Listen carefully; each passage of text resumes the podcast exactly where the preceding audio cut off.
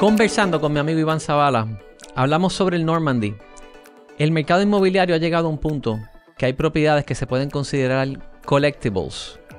El valor va más allá de una tasación. ¿Cuál es la salida? ¿Qué es lo que se debe de hacer? Escuchen las ideas.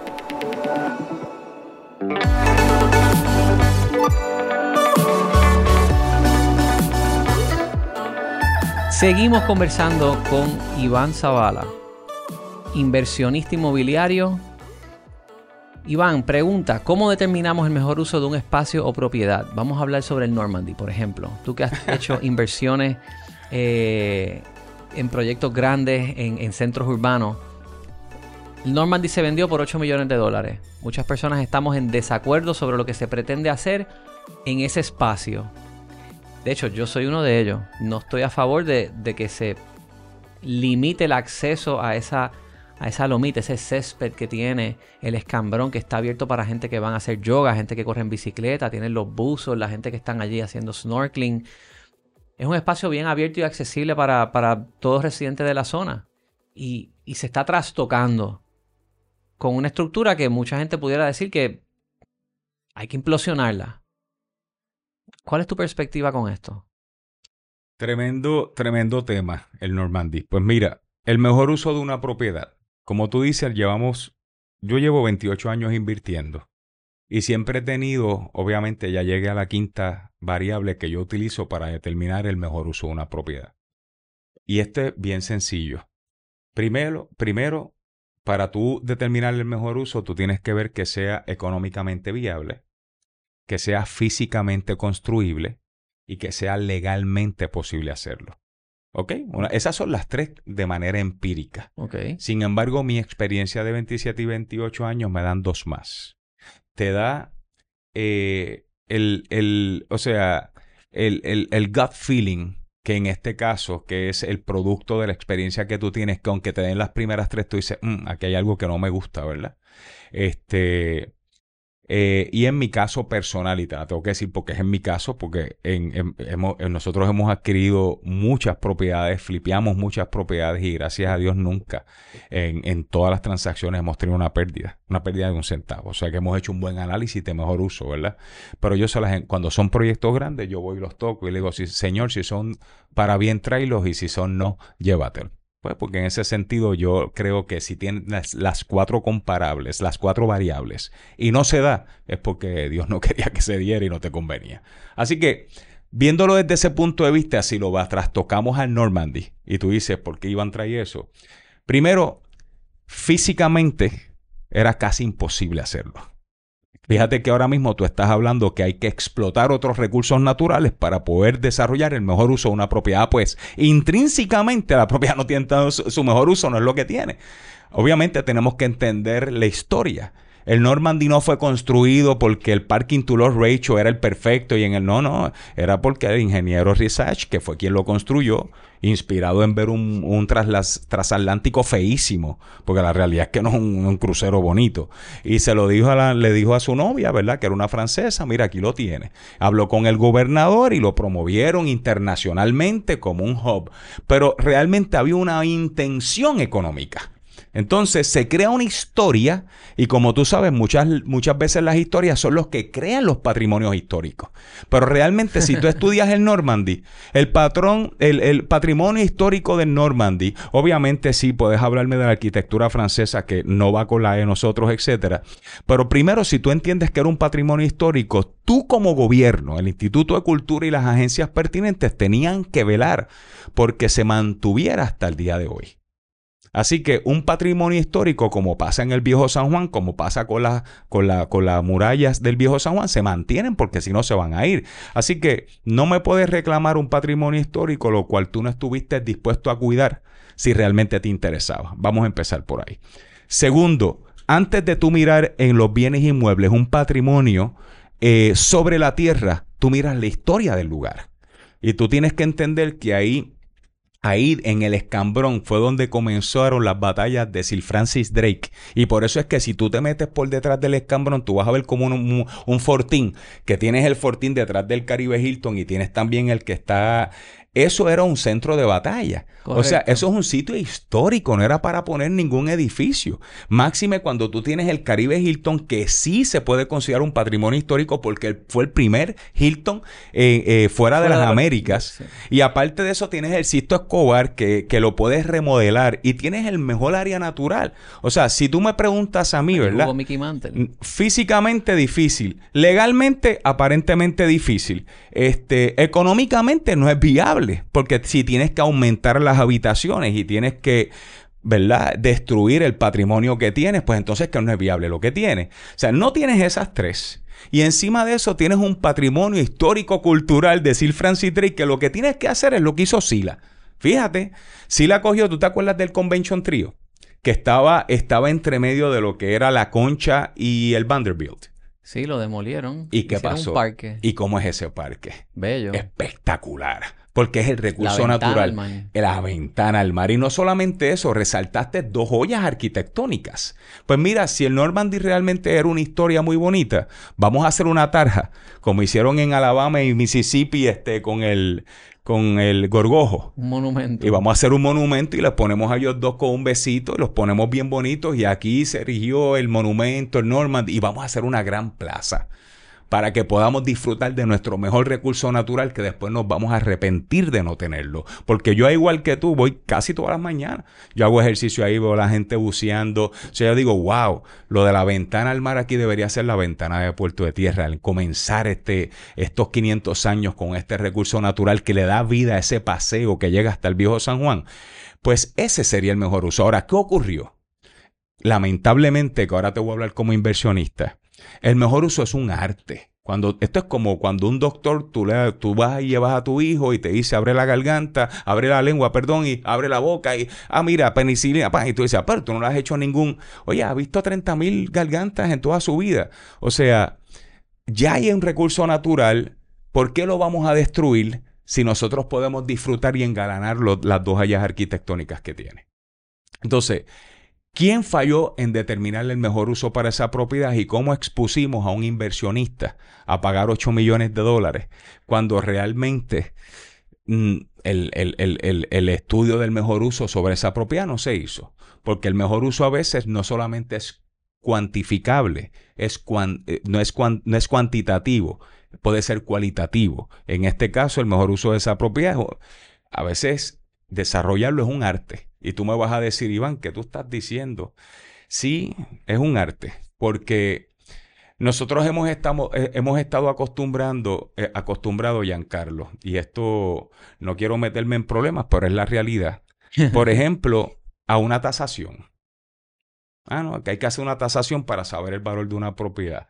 No, no, no. O sea, una tasación, primero, las tasaciones a nivel regulatorio y de banca, ¿verdad? Que establecen el mejor uso de una propiedad se hace porque el banco necesita saber cuál es el valor de la propiedad para poder tomarla en colateral. Y obviamente por regulación se tienen que hacer. Pero tenemos que entender que el mercado de hoy en día, después del COVID y después de María, cambió. Y en ese sentido, nosotros tenemos que entender que el mundo inmobiliario es como el mundo de las acciones. Por ejemplo, tú tienes dentro de las criptomonedas, tú tienes Bitcoin, tienes Ethereum, tienes Dogecoin, etcétera, y cada uno tiene un comportamiento diferente, ¿verdad? Así pasa en las acciones, pues tienes la- las acciones, tienes los Fannie Mae, tienes los bonos Ginnie Mae, y cuando tú vienes a ver, cada una tiene unos riesgos y unos retornos diferentes. Así pasa los bienes raíces. Entonces, Estuvimos por 50 años en el mundo de la industrialización, en el mundo de la tecnología y todo el mundo acumulando dinero en la nube, acciones, Bitcoin, pero al final, la riqueza que quieren hacer las personas, ¿dónde lo quieren implementar? En, el- En hechos tangibles. Claro, lo puedes Y tocar y sentir. Lo puedes tocar. Entonces, cuando tú miras, hace como dos años, Mitt Romney tuvo una, estuvo una, estaba diciendo que los billonarios a nivel de taxes, los billionaires, billionaires a nivel de taxes, ellos miran el arte y los farms son su mejor activo para poder este, tener mejores este, condiciones este, contributivas.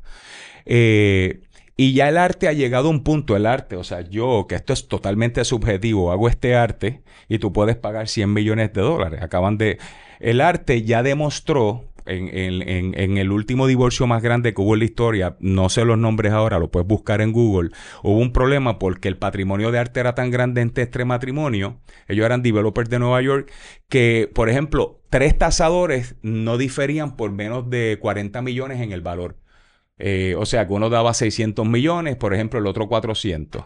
Pues la cosa es que el juez cuando va a disponer de la estipulación, ¿verdad? De los bienes y ve que hay tres tasaciones diferentes, dice, mira, pues no puedo usar ninguna, no puedo determinar el caudal, vayan a Christie's y la venden. ¿Tú sabes en cuánto vendieron lo que ellos dijeron que valía 400 a 430 millones de dólares? La terminaron vendiendo en un billón de dólares casi 600 millones de dólares más. Y eso ha pasado, que tú me dices, ¿por qué me hablas de arte? Ah, qué bueno. Es el mercado más grande. El mercado inmobiliario ha llegado a un punto donde tienes unos activos inmobiliarios que se pueden considerar como collectibles. Y eso tú no los puedes tasar. Porque eso va a depender de la utilidad de quien lo compre. Te voy a dar un ejemplo. Ahora mismo, lo, ¿verdad? los que leemos sabemos que en Puerto Rico en los próximos 20 años va a haber un problema de un 40% de agua potable. ¿Sabes lo que es una escasez de un 40% en los próximos 10 años? Entonces, yo te comparto esta información y tú eres un tipo de mucho dinero. Te comparto esta información, tú eres un acta 60 bienes y de momento te estoy enseñando una finca en Guabate y te digo, mira, este Carlos, esta finca tiene un ojo natural de agua. Y es tan y tan grande que tiene una cascada. Sin embargo, son 50 cuerdas. Las cabras no pueden bajar porque es empinada. Pues, y se le dio a dos mil pesos la cuerda, vale 100 mil. Esa finca, a lo mejor tú estás dispuesto a pagar un millón de dólares por ella. ¿Por qué? Porque la utilidad que tú le ves a tú tener agua para ti y tu familia, porque al final tú vas a vivir en Puerto Rico y tú quieres vivir bien, a ti no te importa el gastar el dinero en tu salud, ¿verdad que no? Pues ya hay tipos de propiedades que tienen ese tipo de valor. ¿Y por qué te traigo todo esto? Porque al principio me hablabas del mejor uso. Y por eso te quiero demostrar que es un arte. Porque aunque esa propiedad es agrícola bajo conservación y por estándares de regulación a lo mejor vale de 3 a 5 mil dólares, tú como millonario le vas a dar un valor totalmente diferente de acuerdo a tu utilidad. Te voy a dar otro ejemplo. El otro día pasaba por una finca, y no la menciono porque conozco los dueños y son amigos, una finca agrícola, una finca de ganado. No sé cuántas cuerdas son, pero no hay menos de 100. Las fincas de ganado tienen también un costo. Y yo ando con estas personas y uno de ellos es judío. Y, ahora es judío, come eh, carne kosher. O sea, que, tienen que coger las vacas y las ponen y no tienen...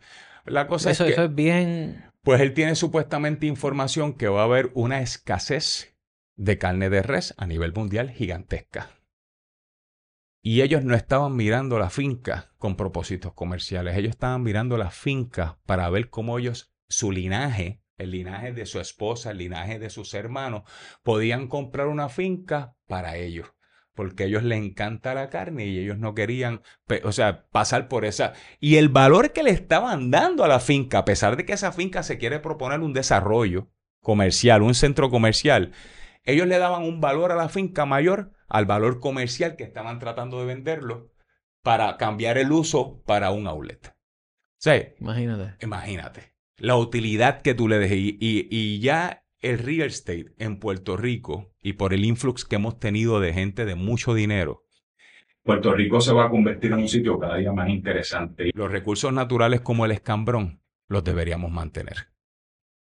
Se subestimamos el valor de... nunca se debió haber permitido construcciones en esos lugares. Se debieron haber mantenido siempre como están. Y, y para terminar, los patrimonios se generan por historia, o por historia, historia moderna, historia pues un poco más, más, más old, ¿verdad? Como la del, la del viejo San Juan es una historia que hay que recordar, hay que permanecer y hay que tocar. Pero el Normandy para mí es un patrimonio que tuvo su tiempo. Ahora debemos enfocarnos en el mejor uso. Obviamente, esa es mi opinión, ¿verdad? Claro, pero entonces, ok, teniendo esa, esa opinión que yo la, la respaldo y ¿qué, ¿qué es viable entonces ahora expropiarla, comprársela para atrás, que entonces se, se para que se pueda demoler y, crear un parque ahí? O sea, ¿cuál sería?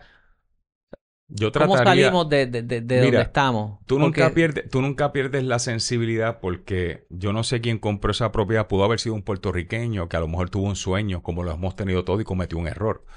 Pero como es una, como un espacio tan importante para el Estado, cuando hablo del Estado quizá hablo del municipio, no sé, ¿verdad? O para administración de tierra.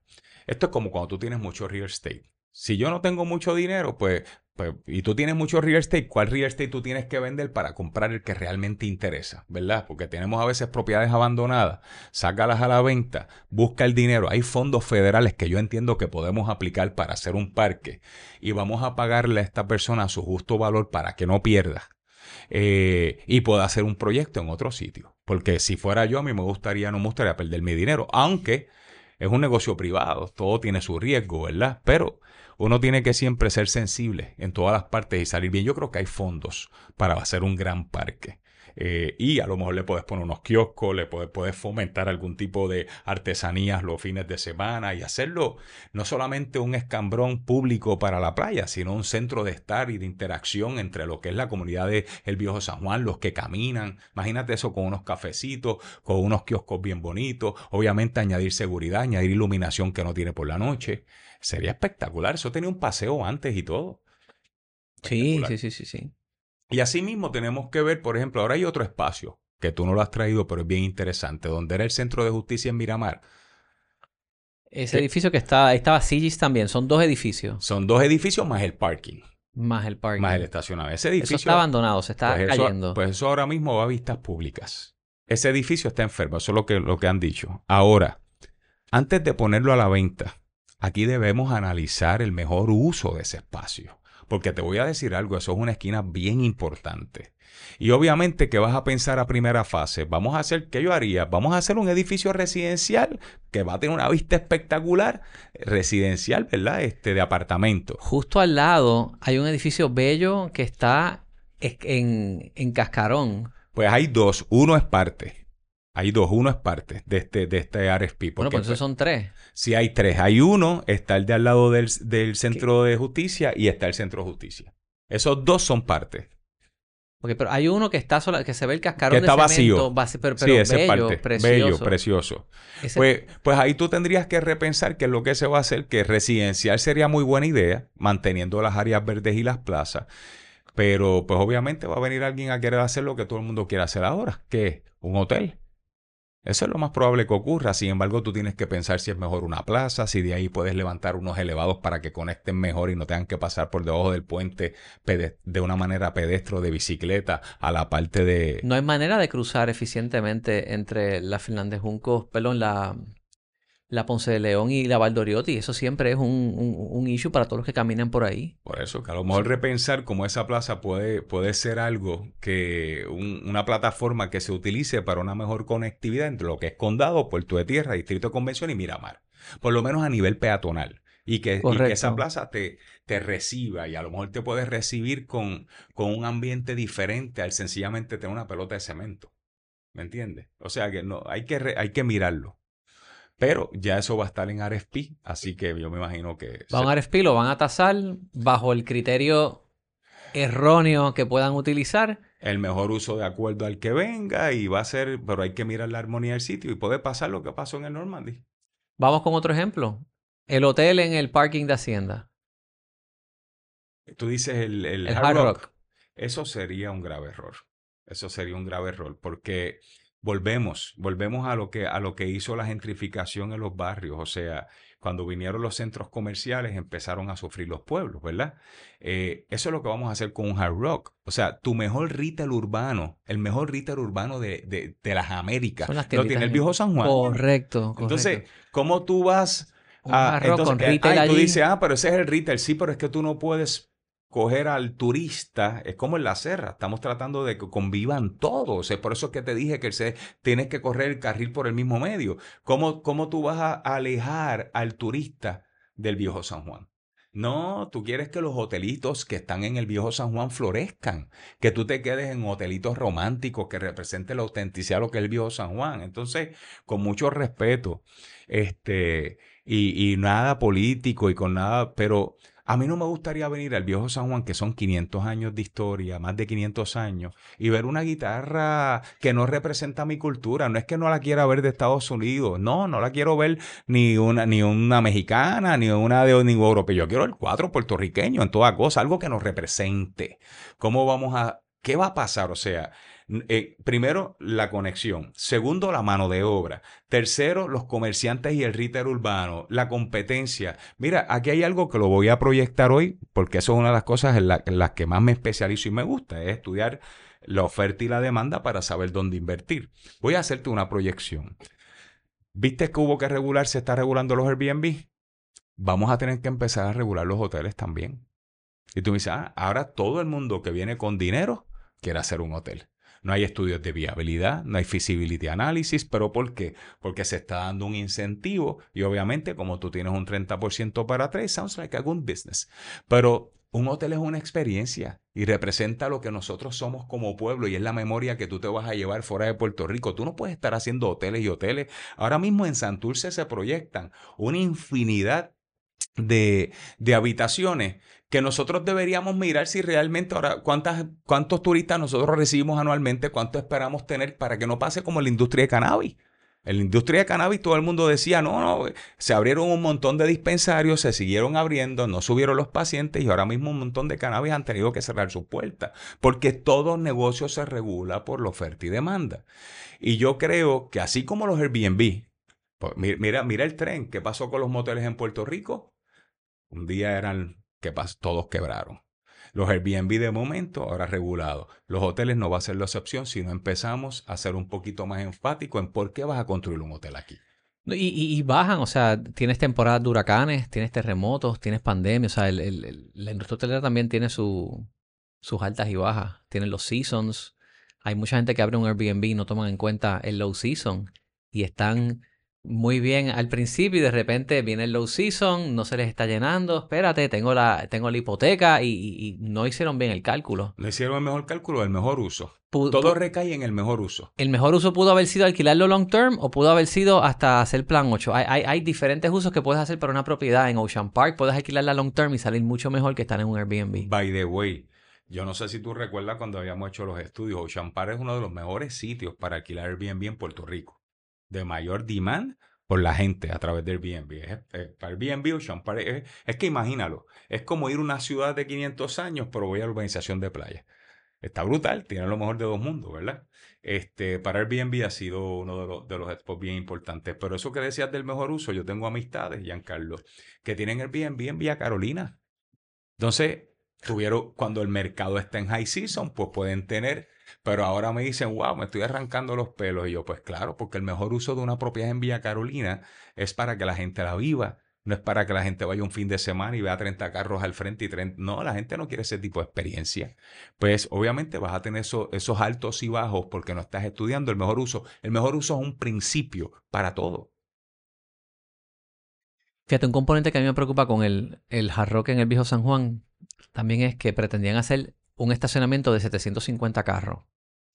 Entonces, si tú entras por la recinto sur al viejo San Juan, el tapón se forma con la gente que está estacionando en fela y en la puntilla. Si tú pretendes hacer otro estacionamiento de 750 carros, allá abajo no va a haber quien entra al viejo San Juan. O sea, tú vas a, eh, va a haber un embudo para tratar de llegar al, casco, que va a ser imposible. Eh, ciertamente es una, me preocupan los desarrollos que se proponen en Puerta de Tierra, tanto en el Escambrón como en el de el Hard Rock, y no se piensa en la accesibilidad, la movilidad y el transporte hacia la isleta, que yo creo que es lo más importante que hace falta. Eso es así. Mira, para terminarte el tema de, mejor uso, una de las cosas que hemos hecho en, en la calle Serra es que, por ejemplo, si nosotros determinamos que el mejor uso aquí es una galería, eh, o es un restaurante, muchas veces han venido, viene el mejor jockey y te dice, Giancarlo, yo quiero montar el restaurante, estudié en Nueva York, en la mejor escuela, pero no tiene el capital para hacerlo. Entonces, hay quien tiene el capital, pero no quiere desarrollar el mejor uso. Él quiere hacer un negocio de, de, mantecados, cuando aquí lo que va realmente es una galería. ¿Por qué una galería? Porque quizás quiere un balance y una armonía entre los negocios de bebidas, porque no todo puede ser de bebida en un mismo radio. Si no tienes el problema la placita, que después de las 11 de la noche, al no tener esos descansos, pues se convierte más, imagínate, tú cuatro horas tomando alcohol, pues ya, tú, ya, ya el ambiente se torna diferente después de una hora. ¿Por qué? Porque no se construyó comunidad y tú tienes que balancear los usos, que es institucional, que, que, que tiene un uso diferente a lo que es el retail urbano que no tenga que ver con bebida. Pues cuando nosotros determinamos el mejor uso de un espacio para que se cumpla, nosotros estamos dispuestos, este, hay unos socios que están dispuestos a invertir con esa persona en el negocio. Ah, tú un restaurante, ok, enséñanos cuál es la misión y la visión, tu plan de negocios, esto y lo otro. ¡Pam! La persona viene, nos hacemos socios y de alguna manera lo ayudamos a que encamine su negocio. Primero estamos invirtiendo en nuestro real estate, pero segundo estamos asegurándonos que no hayan 10 negocios iguales y que compitan entre ellos y mañana desfallezcan. ¿Por qué? Porque no, porque tú, no quieres, no todos pueden ser italianos, no todos pueden ser mexicanos, no todo puede ser galería. Tiene que estar bien alguien de uñas, tiene que haber, o sea, tiene, para volver a rescatar el mejor uso es tan importante que a veces hay que protegerlo. Y si no lo proteges, pues va a ocurrir lo que está ocurriendo. Por ejemplo, tú haces un hotel ahora y mañana te abren tres al lado. Chico, pero es como eh, tú mismo dejaste que me... Nosotros tenemos que proteger eso y eso se mide a través del balance y la oferta y estableciendo realmente el mejor uso de lo que es la propiedad. Iván, gracias por esa perspectiva nuevamente. Buena conversación. Oye, uno, un último. ¿Observaste la demolición de lo que era Casalola ante Chilis? Pues mira, no la vi. Estaba, no la vi, estaba en un proyecto que después te quiero hablar en Culebra, este, bien bonito, que estamos haciendo de Earthing. Este, pero... Se debe de haber salvado ese edificio. Mira, eh, yo no conozco la historia de la casa para, para saber realmente si es un patrimonio como el Normandy, que fue algo, a lo mejor allí vivió alguien importante de los hermanos que crearon el puente. Pero si el mejor uso ahora mismo, a mí, a mí me preocupa la fragilidad de esa franja. De la infraestructura. De la infraestructura. Yo no soy este, ni geólogo ni nada de estos expertos, pero nosotros, yo puedo ver cuando en la parte de la laguna eh, sube el mar por la noche, sube 16, 18 pulgadas. Este, yo puedo, soy testigo de cuando se inunda en la parte de atrás de... El parking. de, de allá del parking, frente al Vanderbilt abajo. Eh, y yo no sé cuánta infraestructura tenemos para aguantar eso, pero eh, si nosotros todas esas condiciones estuvieran superadas, pues a lo mejor hacer un, edificio residencial ahí es mejor que hacer un hotel. Pero hay que ver que el recurso natural y la infraestructura lo soporten y no se van afectadas. Yo no he hecho ese estudio. Fíjate, un, un buen ejemplo de algo que se conservó fue Piloto en Miramar. Casa Grande. Espectacular que hubo propuestas a los dueños de ese edificio que querían demoler eso y edificar algo allí. Y los dueños, Noel y, y Soraya, no querían, quisieron conservar y preservar la casa. Se hizo una buena alianza con... Pero esa, esa casa estaba espectacular. O sea, ellos siempre la han mantenido bastante bonita. Ahora obviamente se mejoró. Pero si tú la comparas con la que me estás mencionando en Condado, aquella casa estaba básicamente como la del lado del condominio de nosotros, que, que, mantuvieron un canto, pero casi un shell. O sea.